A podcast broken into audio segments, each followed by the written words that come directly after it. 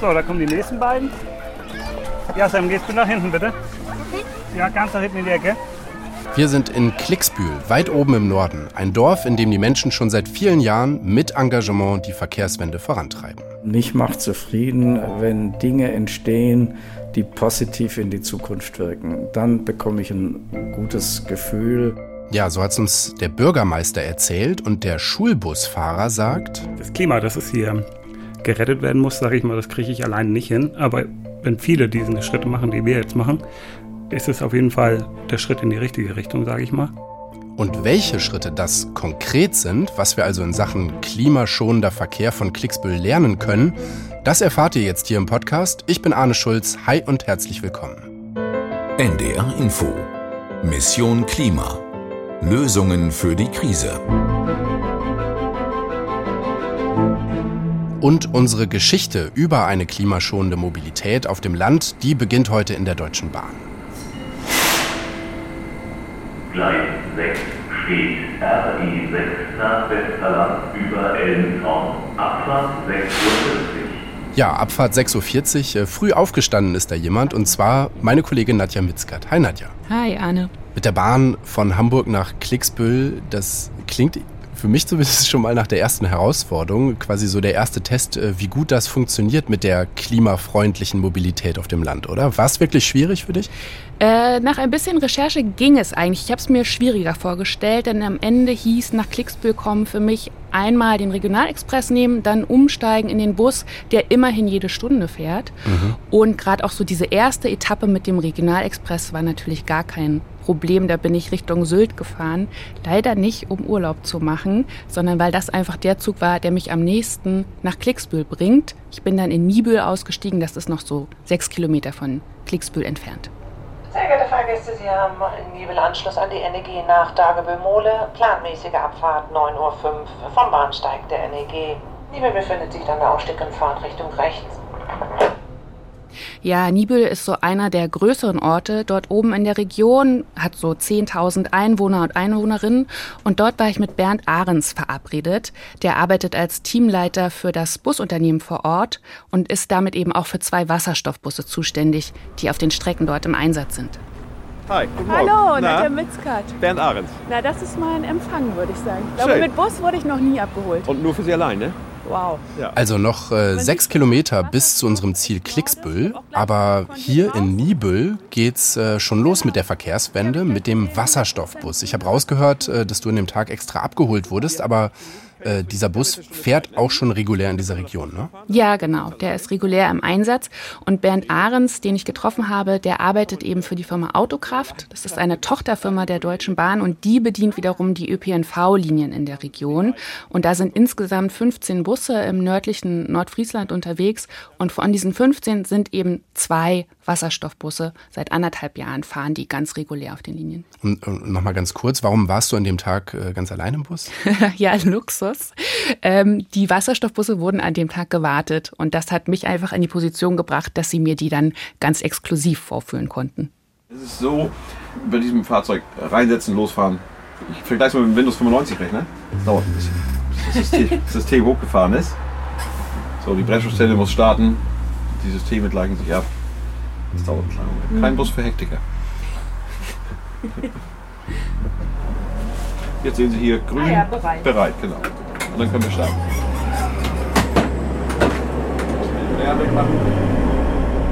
Okay, das ist äh, erstaunlich laut. Ja, das war zum Glück nur die Lüftung, die hat er dann schnell abgestellt. An sich ist der Bus so leise, dass der sogar ein künstliches Signal erzeugen muss, damit er eben gehört wird im Autoverkehr, so wie du das eben von E-Autos auch kennst.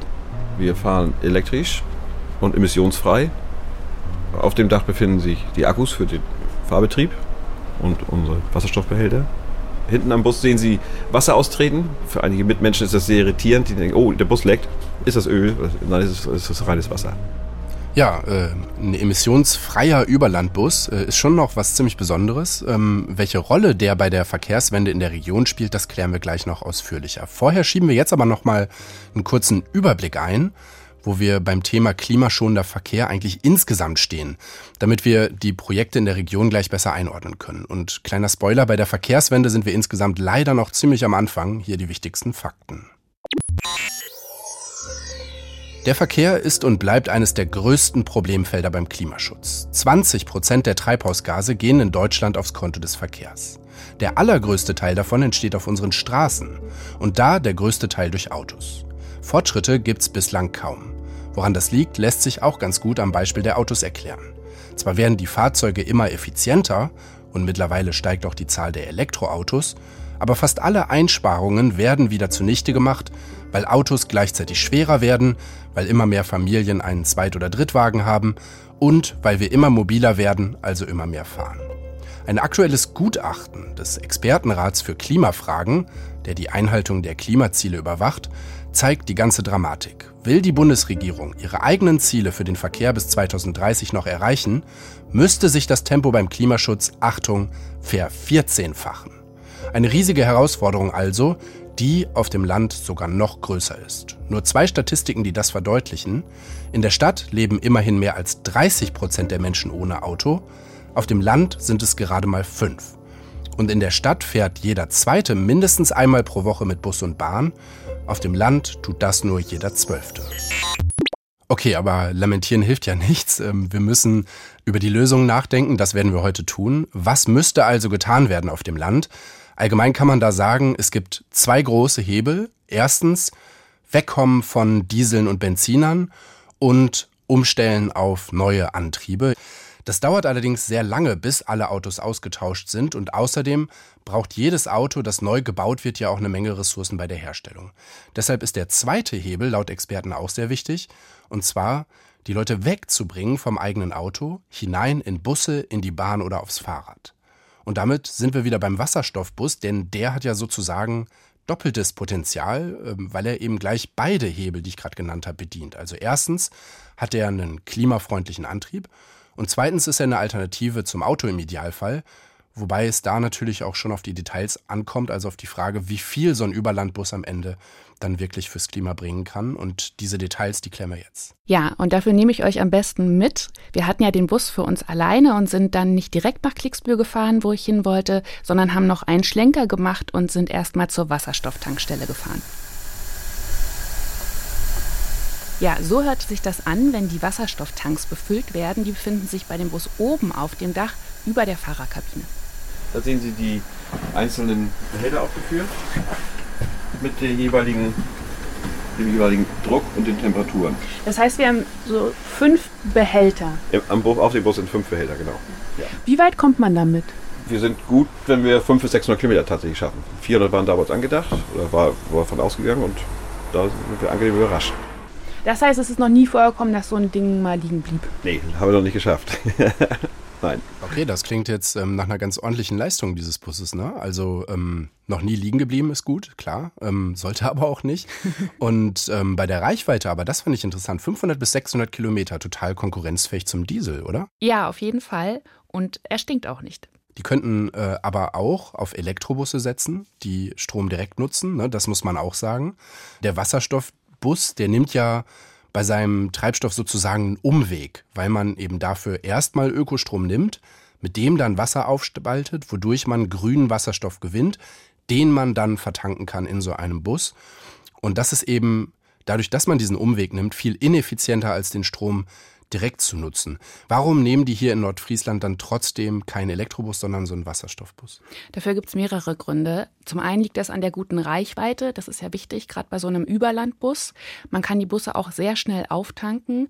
Der wichtigste Punkt ist aber, dass das eben ein Weg ist, überschüssige Energie, zum Beispiel aus Windparks, in Form von Wasserstoff zu speichern. Und überschüssigen Wind und eben die entsprechenden Windkraftanlagen gibt es in der Region, wo ich war, einfach wirklich jede Menge. So richtig bewusst geworden ist mir das, als wir zu der Produktionsanlage gefahren sind für den Wasserstoff. Die ist in der Nähe von Bosbühl. Das ist maximal unspektakulär. Da stehen einfach mitten auf dem Feld zwei graue Kästen, etwa so groß wie Schiffscontainer. Und in diesen Kästen wird mittels Elektrolyse der Wasserstoff hergestellt. Und im Hintergrund sieht man dann auch schon, wo kommt der eigentlich her? Da stehen nämlich ganz viele Windräder, die eben den Strom dafür liefern. Und da hat einfach Schleswig-Holstein natürlich einfach eine Luxussituation, kann man sagen, durch diesen vielen Wind. Der ist im Überfluss da. Okay, habe ich verstanden. Mit der Wasserstoffproduktion können die ihren Strom aus den Windrädern nochmal besser ausnutzen, können ihn speichern. Deshalb ist gerade dort eben so ein Wasserstoffbus äh, sinnvoll. Am Ende muss man aber ja auch sagen, der Antrieb, das ist ähm, wichtig. Aber das ist nicht unbedingt das alles Entscheidende, weil wenn man selbst, wenn man jetzt einen Dieselbus nimmt, kann der ja schon viel fürs Klima bringen, nämlich wenn dafür Dutzende Leute auf eine Fahrt mit dem eigenen Dieselauto verzichten. Ne? Also das ist eben wieder dieser zweite Hebel, umzusteigen äh, vom eigenen Auto ähm, auf öffentlichen Nahverkehr. Was bringt denn der Wasserstoffbus bei diesem zweiten Hebel, also Leute wegzubringen vom eigenen Auto? Wird der Bus gut genutzt? Ähm, wie gut ist die Taktung da in der Region? Also ich war da ziemlich erstaunt, denn dieser Bus fährt jede Stunde, in den Spitzenzeiten sogar jede halbe Stunde. Das ist eine Schnellbusstrecke, die Nibel und Flensburg verbindet und davon profitieren natürlich Orte, die auf dieser Strecke liegen, zum Beispiel Klicksbüll, das war ja mein Ziel und da hat Bernd Ahrens mich dann auch rausgelassen. So, dann vielen Dank Gerne, Frau für die Fahrt. Und nett bedient. Tschüss. Alles gut.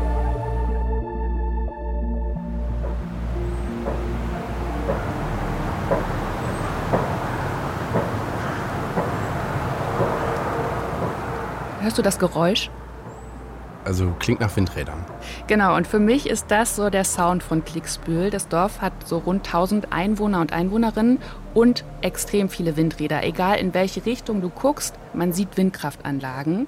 Und alle sind, das habe ich später erfahren, in der Hand der Bürger und Bürgerinnen. Das heißt, sie sind auch akzeptiert. Und was es in Klicksbühl auch gibt, ist Photovoltaik noch und nöcher. Also auf allen möglichen Dächern, auf der Kita, im Freibad, auf der Schule.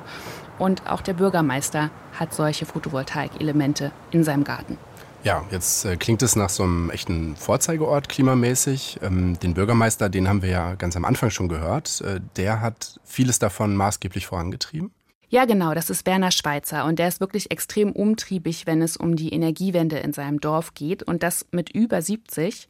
Ich habe ihn in seinem Wohnhaus getroffen am Rand von Klicksbühl und wollte erst mal wissen, wie er denn die Verkehrssituation in seinem Dorf beschreiben würde. Also Klicksbühl hat eben das Glück, dass wir an der B199 liegen und damit sind wir an den Schnellbus Nibel-Flensburg angebunden, der in der Regel so jede Stunde fährt. Da sind wir also sehr viel besser dran als viele Ortschaften nördlich und südlich dieser Bundesstraße. Und trotzdem gibt es natürlich äh, noch Mobilitätslücken, ganz klar. Ja, jetzt spricht er genau von dem Bus, aus dem du ja gerade ausgestiegen bist und sagt auch nochmal, wie attraktiv der ist.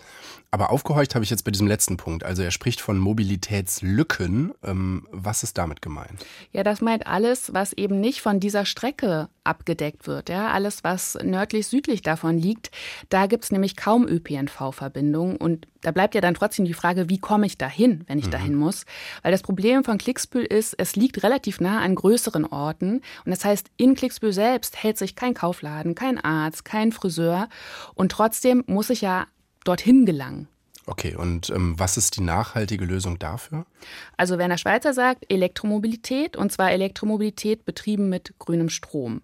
Er ist seit 2013 Bürgermeister dort im Ort, aber gerade die Sache mit der E-Mobilität ging ihm anfangs einfach nicht schnell genug voran. Die Elektromobilität hat ja sehr, sehr langsam Fahrt aufgenommen und da wollten wir auch diesen disruptiven Prozess ein Stück weit unterstützen, indem wir selber ein elektromobiles Angebot machen. Und ich habe davor bei den Energiebürgern Schleswig-Holsteins immer mal wieder Gruppen erlebt, die versuchten, ein Carsharing in ihrem Dorf zu etablieren. Und das ist denen aber nie gelungen. Also um es nochmal ganz klar zu machen, er meint jetzt also andere, die er offenbar kennt, denen ist das nicht gelungen, so ein Carsharing aufzubauen. Und ähm, offenbar wollte er dann aber äh, das schaffen und wollte ein eigenes Elektro-Carsharing aufbauen, das auch funktioniert, damit die Leute eben Elektromobilität überhaupt auch erstmal ausprobieren können und damit überhaupt mal jemand anfängt, aufs E-Auto umzusteigen, richtig? Ja, genau, genau das war das Ziel, was äh, Werner Schweizer hat oder hatte, muss man ja sagen. Und er setzt sich extrem stark für die Energiewende ein. Das habe ich im Gespräch mit ihm auch gemerkt. Aber er ist kein besonders emotionaler Typ, muss man dazu sagen. Also er lässt sich da kaum mal zu einer Aussage in diese Richtung hinreißen. Deshalb hat mich dann auch ehrlich gesagt nicht gewundert, wie er mit diesen gescheiterten Carsharing-Ansätzen, von denen er eben erzählt hat, umgegangen ist. Okay, also was hat er mit denen gemacht oder was hat er daraus gelernt?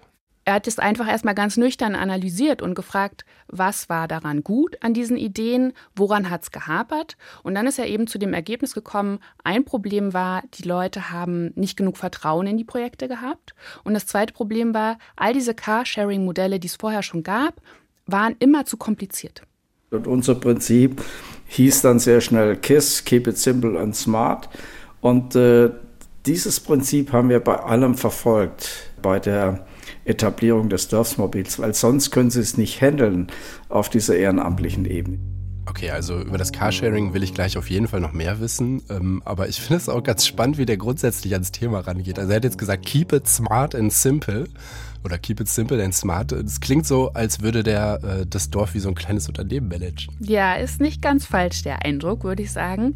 Und Werner Schweizer ist schon auch sehr stolz auf seine Ideen und Einfälle. Er hat sich selbst mir gegenüber als Quest-Type beschrieben, als Menschen, der die Dinge immer hinterfragt, auf der Suche nach Lösungen für Probleme ist und hat dann gesagt, ja, das ist manchmal anstrengend, aber mich macht das auch zufrieden. Es gibt einfach Menschen, die haben in diesen Bereich hinein stärkere Antennen als andere. Und da spürt man, dass einfach äh, was nicht so richtig läuft und wo dann auch Veränderung sein muss. Ich hatte auch den Eindruck, dass sein Glauben eine Triebfeder für sein Engagement ist. Er hat mir gegenüber gesagt, dass er sich als Christ einfach verpflichtet fühlt, die Schöpfung zu bewahren. Was mich dann aber überrascht hat, ist, wie er ganz konkret sein Interesse an erneuerbaren Energien ableitet. Und ich komme natürlich aus einer beruflichen Ebene, wo es letztendlich nur um Energie geht. Entweder um potenzielle kinetische oder chemische Energie aus der Luftfahrt und äh, da muss man immer sehr effizient unterwegs sein. Und von daher ist die Brücke zum Thema Energie eben auch schon geschlagen. Okay, also der kommt jetzt aus der Luftfahrt. Äh, war der Pilot oder ist er Pilot, oder? Ja, er ist nach seiner Ausbildung in den USA 1977 in die Region gekommen, war dann 20 Jahre tatsächlich Flieger fürs Militär und nochmal 25 Jahre in der zivilen Luftfahrt in verschiedenen Funktionen tätig. Und er kommt also aus einer Branche, die wirklich wahnsinnig viel CO2 produziert. Ja, haben wir ja letzte Woche noch äh, gemacht, oder vorletzte Woche noch hier im Quadtest gemacht. Ne? Mhm. Und das hat ihn aber trotzdem nicht davon abgehalten, schon sehr früh sich auch für nachhaltige Formen der Energiegewinnung zu interessieren. 78 habe ich meinen eigenen ersten Bauantrag für eine Windkraftanlage gestellt. Und da liegt auch draußen noch der Mast von dieser Anlage. Ja, der, der liegt da noch als ja, kleines Beweisstück. Die ist nie genehmigt worden, aber ich habe schon immer fleißig Teile gekauft gekauft, weil ich mir nicht vorstellen konnte, dass es nicht genehmigt wird. Ne? Okay, also der hat einfach schon vor mehr als 40 Jahren äh, an Windrädern rumgeschraubt selber und sich dafür Teile bestellt. Ist ja auch ganz lustig. Ähm, man könnte also sagen, der ist eigentlich genau der Richtige, um auf eigene Faust etwas Neues zu machen, wie zum Beispiel so ein neues Elektro-Carsharing-Konzept. Auch wenn es äh, bei anderen, die sowas versucht haben, bisher nicht funktioniert hat. Und äh, dieses Carsharing, das haben wir ja ganz äh, am Anfang schon kurz gehört, das haben die dann Dörpsmobil genannt. Ja, Dörp ist nämlich plattdeutsch und heißt Dorf. Und ein Dörpsmobil ist dann eben ein E-Auto, das gemeinschaftlich genutzt wird, mit grünem Strom betrieben wird. Und dafür hat äh, Werner Schweizer das Konzept entwickelt. Und in Klicksbühl selbst gibt es seit 2016 das erste Dörpsmobil. Und wie genau äh, funktioniert das jetzt mit diesem Dörpsmobil? Das ist ein bisschen anders als in einer Metropole wie Hamburg zum Beispiel, wo du ja ein Auto entleihst und dann stellst du es einfach irgendwo wieder ab. In Klicksbühl hat das Dörpsmobil einfach einen festen Standort und um es nutzen zu können, musst du erstmal Mitglied in einem Verein werden. Und das kostet mich dann was? 5 Euro monatlich und die Fahrten an sich sind mit 3,50 Euro pro Stunde relativ günstig. Und die Ausleihe funktioniert, so wie man das von überall sonst kennt, einfach über eine App. Und wer nutzt das jetzt in Klicksbühl? Das kann Werner Schweizer am besten selbst erklären. Also wir haben jetzt äh, hier Familien, die haben selber kein eigenes Auto mehr. Die kommen und nutzen es äh, einmal in der Woche für ihren großen Einkauf. So, unser ältestes Mitglied ist 96 Jahre alt, fährt selber nicht mehr, aber da kommen dann die Verwandten aus Hamburg oder München zu Besuch und dann machen sie mit der Dame ihre Ausflüge. Und natürlich ein großer Teil wird durch die Kommune selber genutzt. Also der, der Bürgermeister macht alle seine Dienstfahrten mit dem Dorfsmobil. Das sind Sie? Das bin ich, ja. Ja, das System des Derbsmobils ist mit relativ wenig Aufwand zu betreiben und die Kosten sind auch überschaubar. Und deshalb hat es sich von Klicksbühl aus auch verbreitet. Es gibt mittlerweile an 30 Standorten in Schleswig-Holstein Derbsmobile. Moment, also die haben das Carsharing ähm, alle so von diesem Konzept in Klicksbühl übernommen, 30 mhm. Orte. Ja, genau. Krass, ist ja schon ganz beeindruckend.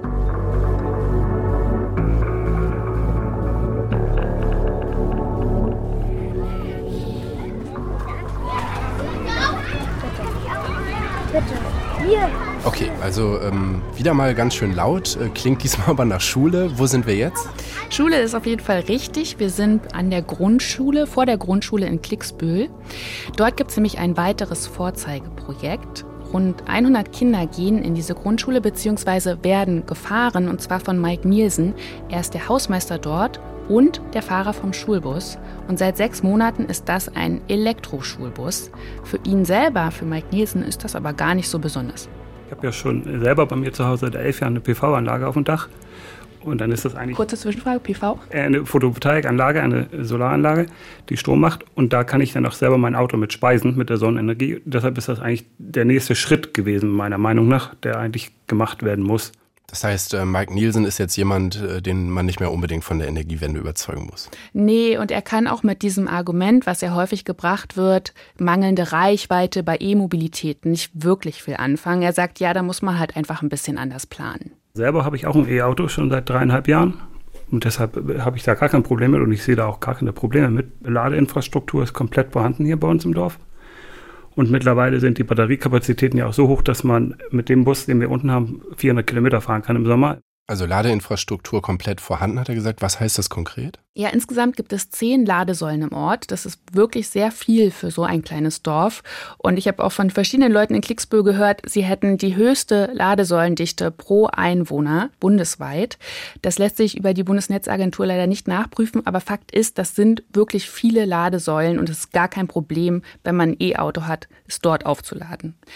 Mike Nielsen, der Schulbusfahrer, nutzt tagsüber meist einen der zwei Ladepunkte am Freibad. Im Sommer kriegt er den Strom da komplett aus der Photovoltaikanlage und jetzt, wenn es so trüb ist, im Winter kommt der Strom meist aus dem Netz, aber das ist auch noch 100% Ökostrom, denn durch die vielen Windkraftanlagen da oben gibt es den im Überfluss. Mama! Mama, ich darf wieder vorne sitzen.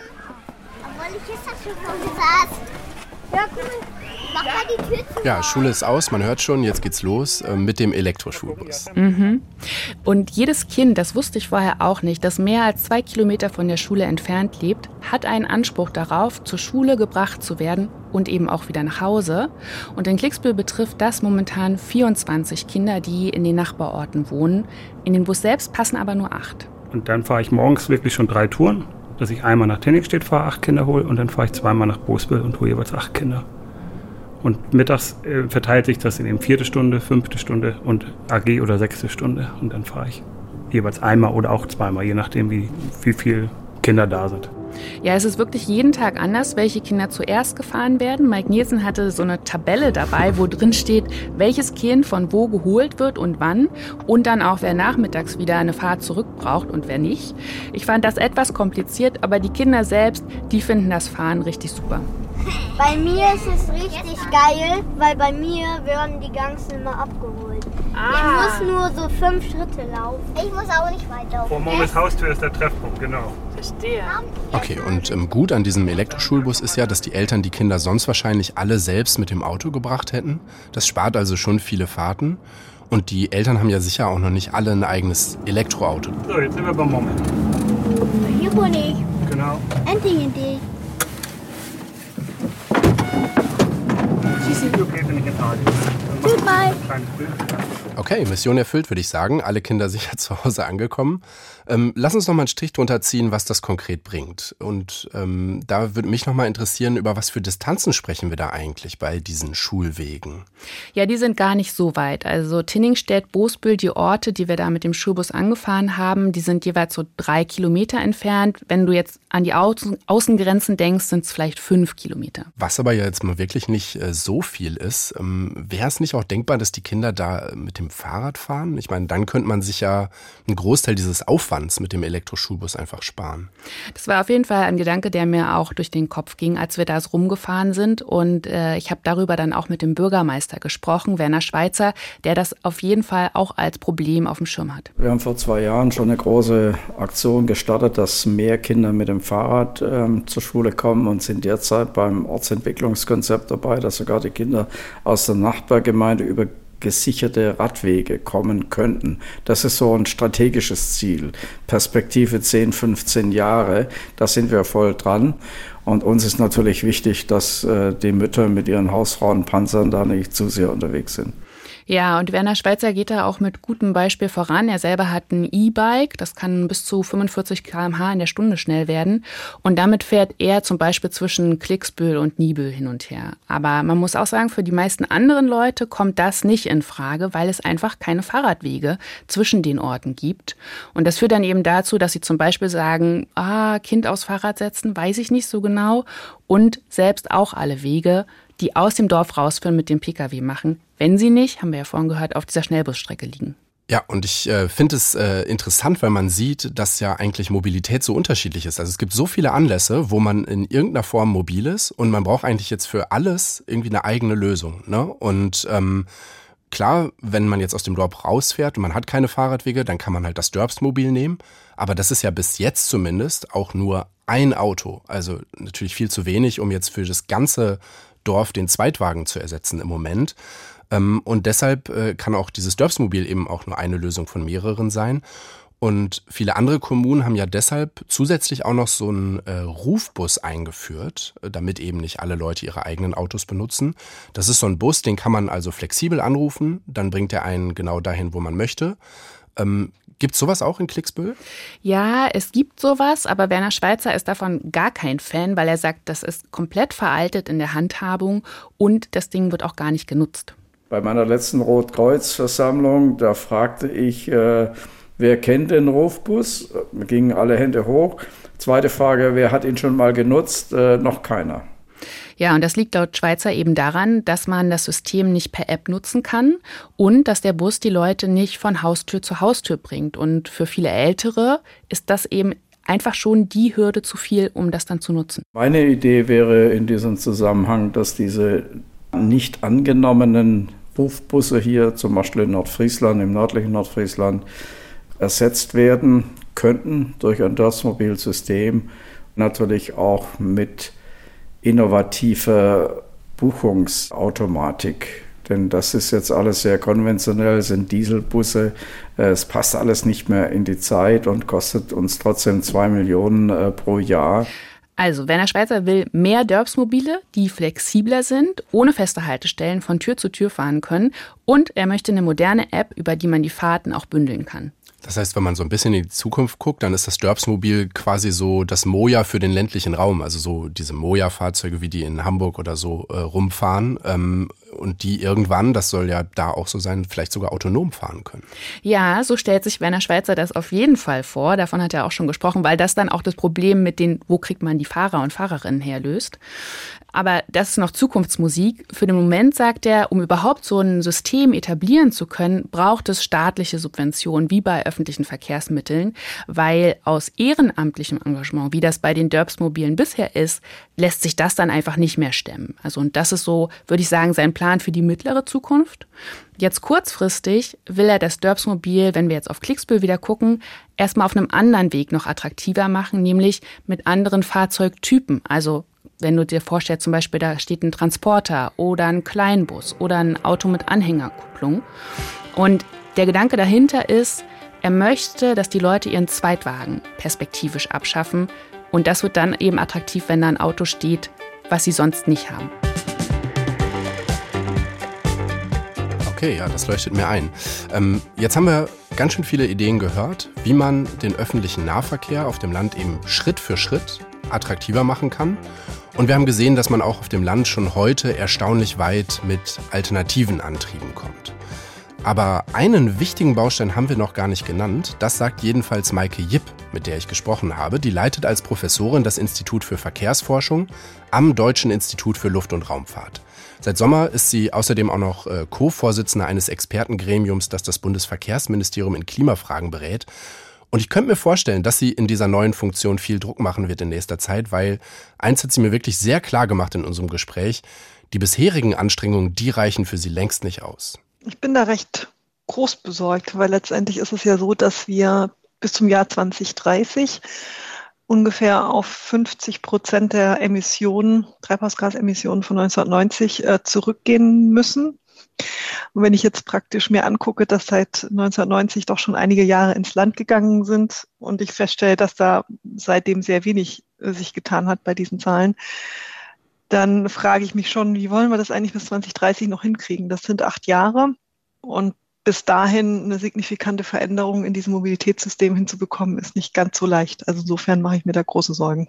Ja, und deshalb sagt sie, ja, E-Autos, Fahrräder, Carsharing, Rufbuskonzepte, öffentlichen Nahverkehr attraktiver machen, das ist alles wichtig, aber zusätzlich brauchen wir dann aus ihrer Sicht auch noch die unbeliebten Maßnahmen, nämlich solche, die klimaschädliches Verhalten sanktionieren. Man kann Verhaltensänderungen provozieren durch positive Anreize. Das Problem mit den positiven Anreizen ist, dass sie recht lange dauern, bis sie wirken. Und naja, wie wir am Anfang schon gesagt haben, wir haben leider nicht mehr ganz so viel Zeit. Und die andere Variante ist, ein nicht gewünschtes Verhalten sozusagen zu sanktionieren. Und das ist typischerweise führen da, ich sage als Psychologin immer ganz gerne diese Bestrafung, ist ein sehr unschönes Wort, aber es führt zu einer sehr schnellen Verhaltensänderung letztendlich auch, die auch eine große Stabilität zeigt. Ähm, das kann auch auf dem Kontext zu ja, Widerständen kommen. Die Widerstände können sich darin zeigen, dass die Menschen das Verhalten, was sie nicht zeigen sollen, erst recht machen für eine gewisse Zeit. Es kippt aber tatsächlich schneller in die gewünschte Richtung. Und diese These, dass wir nicht nur Anreize brauchen, sondern eben auch klimaschädliches Verhalten sanktionieren sollten, die wird tatsächlich auch von anderen Wissenschaftlern gestützt. Ich habe eine Analyse vom Projekt Ariadne gelesen. Das ist ein Zusammenschluss von Forschenden zu Klima- und Energiethemen. Und die sagen, beim Verkehr seien gerade die unbeliebten Maßnahmen besonders effektiv. Zum Beispiel höhere Preise auf Benzin und Diesel. Und wenn wir das mit den positiven Ansätzen wie in Klicksbüll verbinden, dann glaubt Maike Jipp, dann kann auch Tempo reinkommen in die Verkehrswende.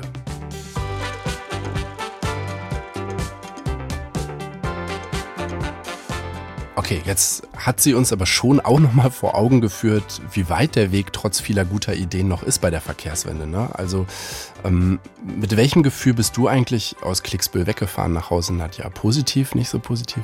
Ja, gemischt würde ich sagen, weil ich eben gesehen habe, selbst an diesem Ort, wo wirklich viel versucht wird, ist auch noch richtig viel zu tun weiterhin.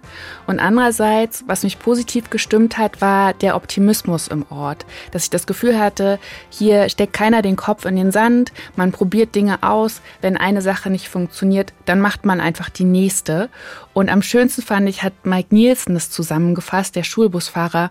Das haben wir am Anfang schon mal gehört. Das Klima, dass es hier gerettet werden muss, sage ich mal, das kriege ich alleine nicht hin. Aber wenn viele diese Schritte machen, die wir jetzt machen, ist es auf jeden Fall der Schritt in die richtige Richtung, sage ich mal. Ja, guter Punkt. Schritt für Schritt zur Verkehrswende, auch wenn das wirklich noch mühsam ist. Das finde ich ist ein ganz gutes Fazit und damit war's das für heute von uns. Schreibt uns gerne weiter so fleißig Mails, immer gerne mit konstruktivem Feedback und Themenideen. Ihr erreicht uns unter klima@ndr.de. In der nächsten Folge, in zwei Wochen, reisen wir dann in die Unterwelt sozusagen, also zumindest 1300 Meter tief in die Erde, weil da schlummert an vielen Orten in Deutschland Energie, die eine Stadt wie Schwerin schon bald zum Heizen nutzen will. Und weil zwei Wochen ja lang werden können, haben wir für zwischendurch noch einen anderen Podcast-Tipp für euch. Die neue Staffel Raus aus der Depression. Darin geht es auch um Lösungen, und zwar für Depressionen. Der Podcast gibt Antworten darauf, welche wissenschaftlichen Methoden helfen können bei der Krankheit, und er ergänzt das durch persönliche Gespräche mit Betroffenen, wie zum Beispiel der Schauspielerin Eva Habermann. Wenn man Depressionen hat, dann kann man das Leben, wenn man nicht mehr depressiv ist, das kann man so viel mehr schätzen. Man weiß es so viel mehr zu würdigen, wie schön das ist, wenn man nicht aufwacht und das Gefühl hat, die Welt geht unter. Raus aus der Depression. Mein Name ist Harald Schmidt und ich begrüße Sie hier sehr herzlich in meiner Funktion als Schirmherr der Stiftung Deutsche Depressionshilfe. Weil das ist das Schöne, es hört immer wieder auf. Und wenn man das dann nicht hat, dann fühlt es sich so an, dass man das überhaupt nicht mehr nachvollziehen kann, dass es einem so schlecht ging. Dann würde ich die Blitzendiagnose stellen, dass wir heute wieder einen sehr, sehr informativen und äh, interessanten Podcast hatten. Sie können das Ganze wie immer in der ARD Audiothek nachhören. Alle anderen Podcasts, die wir bisher schon aufgezeigt haben, selbstverständlich auch. Und wir freuen uns, wenn Sie beim nächsten Mal wieder mit dabei sind. Alles Gute, bis dahin. Ja, hört auch da gerne mal rein. Wir sagen jetzt Tschüss, macht's gut und bis bald. Tschüss. Mission Klima. Lösungen für die Krise. Ein Podcast von NDR Info.